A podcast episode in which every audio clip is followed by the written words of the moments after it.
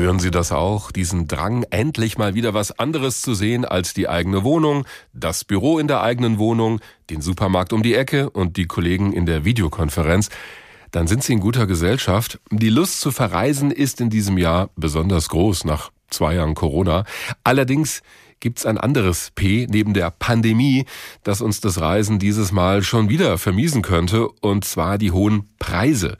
Italien, Griechenland, Spanien, Frankreich und was weiß ich noch wo, überall wird's teurer und vor Ort müssen die Restaurants und Hotels ja auch mehr verlangen wegen der Inflation. Wie das unser Reisen verändert, darüber habe ich mit Anja Kierig gesprochen. Sie ist Zukunfts- und Trendforscherin in Frankfurt, unter anderem für den Bereich Tourismus. Frau Kierig, diese hohen Preise, verändert das unsere Art und Weise zu reisen und vielleicht auch, wohin wir reisen? Mit Sicherheit verändert es unser Reiseverhalten, aber diese Preiserhöhung, die wir aktuell erleben, ist sicherlich nur eine Form, wie sich sozusagen das Reiseverhalten gerade verändert. Das heißt also, es wurde angesprochen, die Pandemie ist natürlich eine der Krisen, die aktuell immer noch die Reisesituation beeinflusst. Aber natürlich haben wir auch die Situation des Kriegs gegen die Ukraine und noch eine dritte Krise kann man quasi sagen, nämlich die des Klimawandels. Und das sind alles Dinge, die mittelfristig das Reiseverhalten des Einzelnen verändern. Dann sortieren wir das vielleicht mal, weil mhm. wir auch gerade mit den hohen Preisen eingestiegen sind. Jetzt könnten wir sagen, okay, Fernurlaube, Fernreisen können wir uns erstmal nicht leisten. Aber ist es nicht so, dass nicht nur diese Reisen teurer geworden sind, sondern auch bei uns in Deutschland zum Beispiel? Und ist es da nicht schon fast egal, ob man jetzt Strandurlaub in Spanien oder auf Sylt macht? Ich denke, wir müssen uns so ein bisschen lösen von diesem Denken in den Preisen. Ich denke, natürlich trifft es den einen härter als den anderen. Gleichzeitig aber ist es natürlich auch so, dass wir uns eher mal anschauen müssen, welche großen Entwicklungen verändern denn das Reiseverhalten generell. Und Sie haben es gerade angesprochen, wir unterteilen hier so ein bisschen zwischen Fernreisen und zwischen vielleicht eher, so sage ich mal, regionaleren Reisen. Und da kann man schon auch feststellen, dass auch im Zuge sicherlich des Klimawandels anders und bewusster in den nächsten Jahren gereist wird. Das heißt, wir haben natürlich auch durch die Pandemie jetzt nochmal einen verstärkt erlebt, wie flexibel manche Menschen eben auch zum Beispiel Arbeit gestalten können.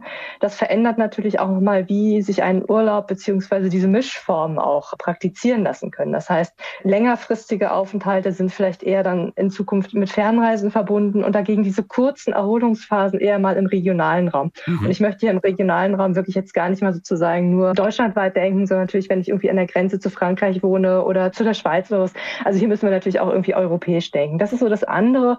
Und natürlich auch, es ist die Frage, welches Bedürfnis steht immer hinter den Ja, Reisen. und da wollte ich gerade einhaken, weil da genau. hören wir ja immer diese Stichworte Nachhaltigkeit, ökologisch reisen, vielleicht auch langsamer reisen, also nicht irgendwo schnell wohin und schnell wieder weg. Da würde ich jetzt so denken, okay, heißt das, es gibt einen Riesenboom demnächst für Fahrradtouren oder für Wanderurlaube? Diese Krisen, die wir gerade eben auch angesprochen haben, die wirken so ein bisschen wie so ein Katalysator für Trendentwicklungen, die eigentlich auch schon vor der Pandemie ähm, zu beobachten waren. Mhm. Und Sie haben es gerade angesprochen, zum Beispiel dieses sogenannte bodengebundene Reisen, also auch Zugfahren zählt dazu, aber auch so, und das ist natürlich jetzt ein bisschen weniger nachhaltig, aber so dieser Vanurlaub, das Campingurlaub-Feeling hat ganz, ganz stark an Aufmerksamkeit und an Nachfrage lässt sich verzeichnen. Das sind Formen des Unterwegssein, die eben auch zum Teil ja wirklich auch ein bisschen vom Budget unabhängig gestaltet werden können. Also Sie haben es gerade angesprochen, Wanderurlaub, Radurlaub mhm. sind sicherlich auch Formen, die dann weniger in diesen Geldbeutel eingreifen, was ja das Thema jetzt auch heute auch ist, also wie Preise eben sich. Das ist ein Riesenthema für viele Leute, ja, auf jeden Fall. Ein Riesenthema auf jeden Fall. Und es geht da bei diesen neuen Formen, Sie haben es gerade angesprochen, dieses langsame Reisen. Da geht es aber nicht nur unbedingt um die Frage der Nachhaltigkeit, der Ökologie, sondern auch die Frage, welche Begegnungen, welche Erfahrungen kann ich sozusagen sozusagen auf der Reise, im Unterwegssein machen. Mhm, das kann durchaus intensiver sein, wenn ich Sie richtig verstehe.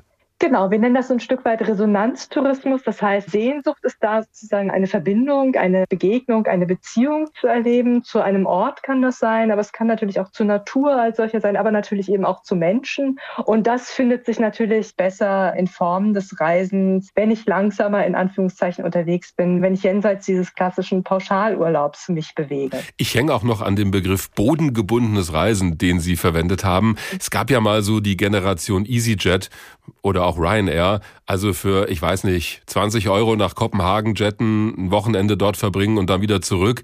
Hat sich diese Art des Reisens aus Ihrer Sicht erstmal erledigt? Ich denke ja. Also man kann ja so ein bisschen sagen, so vergleichbar zu der Modebranche, Fast Fashion war das so ein bisschen Fast Tourism. Hm. Also das sind sicherlich Formen des Reisens, die sich sowohl der Planet wie aber auch die Reisebranche selber gar nicht mehr leisten kann. Also wir haben ja nicht nur sozusagen die Frage des Reisenden immer, wie der sein Verhalten verändert, sondern natürlich auch, wir haben eine große Fachkräftemangel. Das heißt also hier geht es auch um eine neue Wertschätzung gegenüber Mitarbeitern, aber natürlich auch sozusagen gegenüber den Destinationen. Wie gestalte ich die Destination, wie gestalte ich das Ökosystem als solches, also wie gehe ich damit um. Diesen ganzen Aspekten wird in Zukunft genauso viel Bedeutung beigemessen werden müssen, wie sozusagen die Frage, was möchte der Gast? Und da ist sozusagen diese Ära, hat eigentlich schon vor der Pandemie ihren Peak erreicht gehabt.